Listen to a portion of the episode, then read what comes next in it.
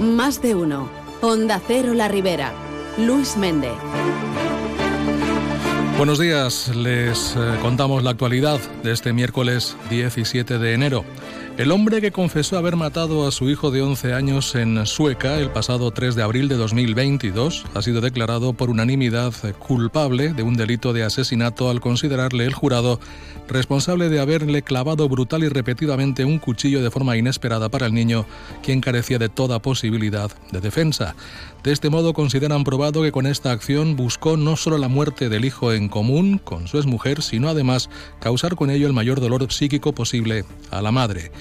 Al respecto, la portavoz de la familia materna, Marta Tur, ha resaltado que el jurado ha sido muy claro y que el padre del niño es un asesino y un maltratador habitual que acabó con su hijo de una manera brutal. La família està satisfeta. No en teníem altre resultat ni contemplàvem altra opció. Com a societat tampoc ens podíem que aquesta persona algun dia isquera al carrer i anar a per Mari o que algun dia isquera al carrer i buscara un altre Mari o buscara un altre Jordi. És un assassí, és un maltractador y té que estar la resta de la seva en la presó.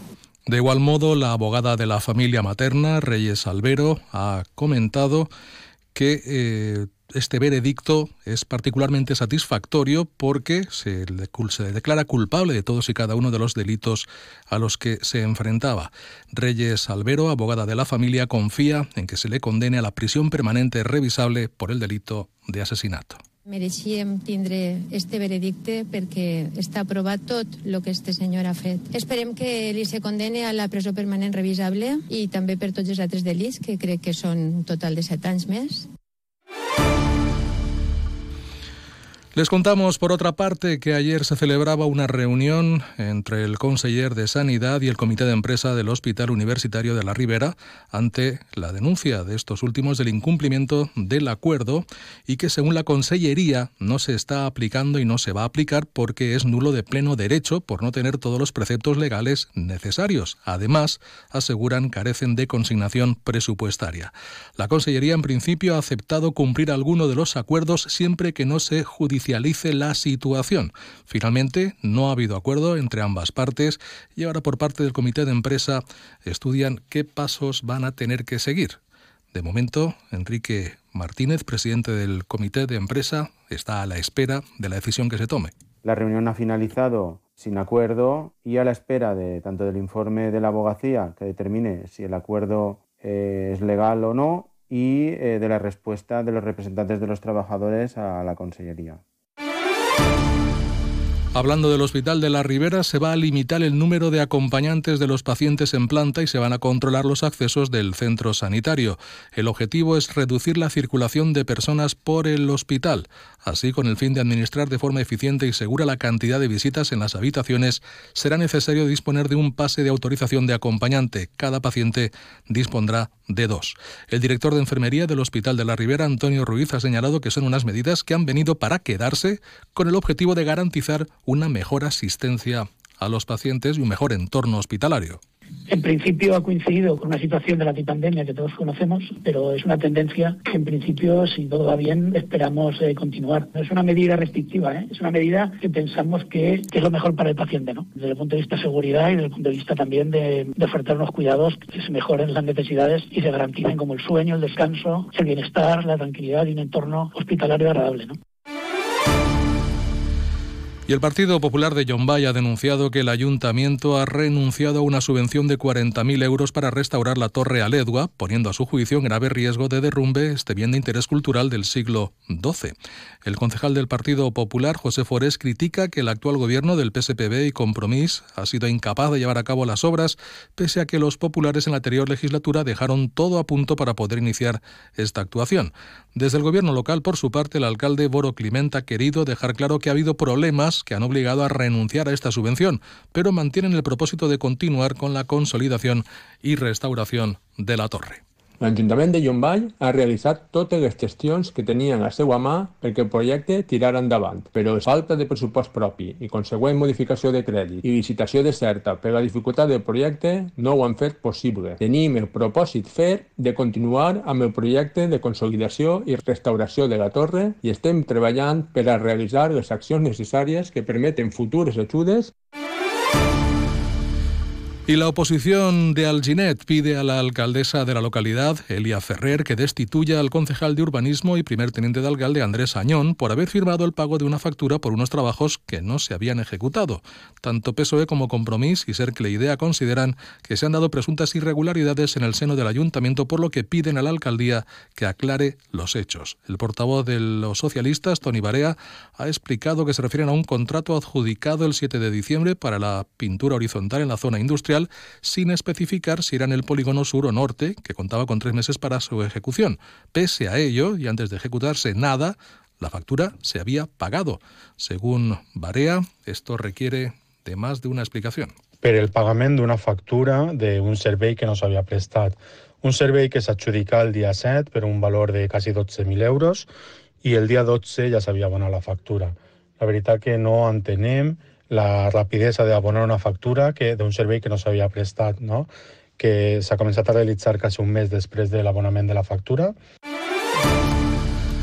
Y Mesa Algemesí ha denunciado que el nuevo equipo de gobierno del PP y Vox ataca la pluralidad informativa reduciendo a la mitad el espacio destinado a los grupos municipales en los medios de comunicación locales. Según los nacionalistas, se excusan en una remaquetación de la publicación, pero es algo que no han explicado donde según ellos corresponde que sería en una comisión informativa y no a través de un WhatsApp.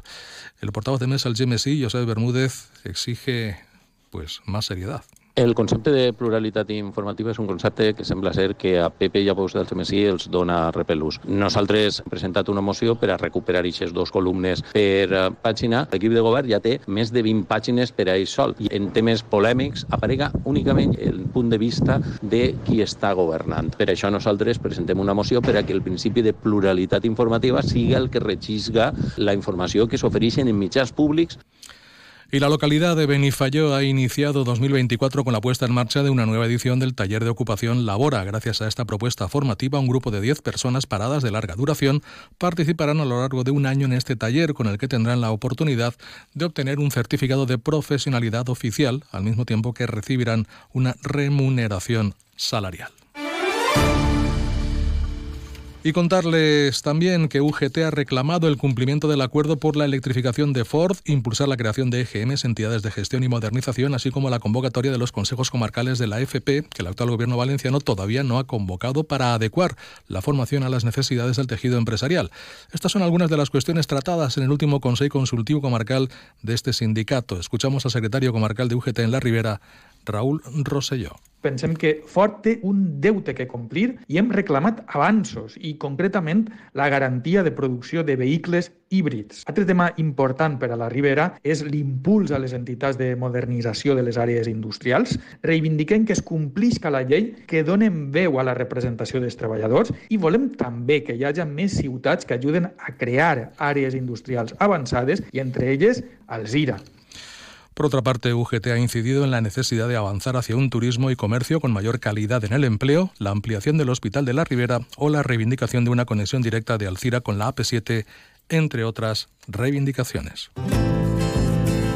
En cuanto al tiempo, hoy se esperan intervalos nubosos, temperaturas sin cambios significativos y el viento que será la nota dominante a partir del mediodía, donde se espera que los vientos aumenten de fuerza de moderadas a fuertes en algunos casos también.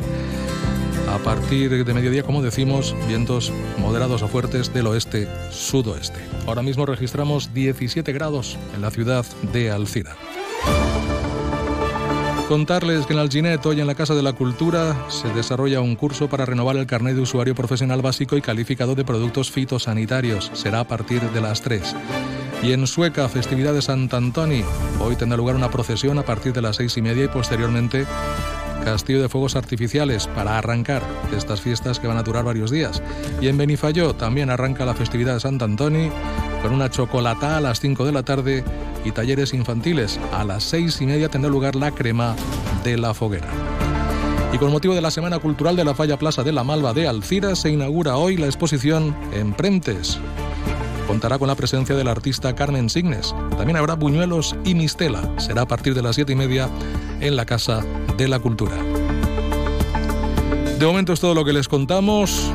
Les dejamos con Carlos Alsina y más de uno. Feliz miércoles. Buenos días.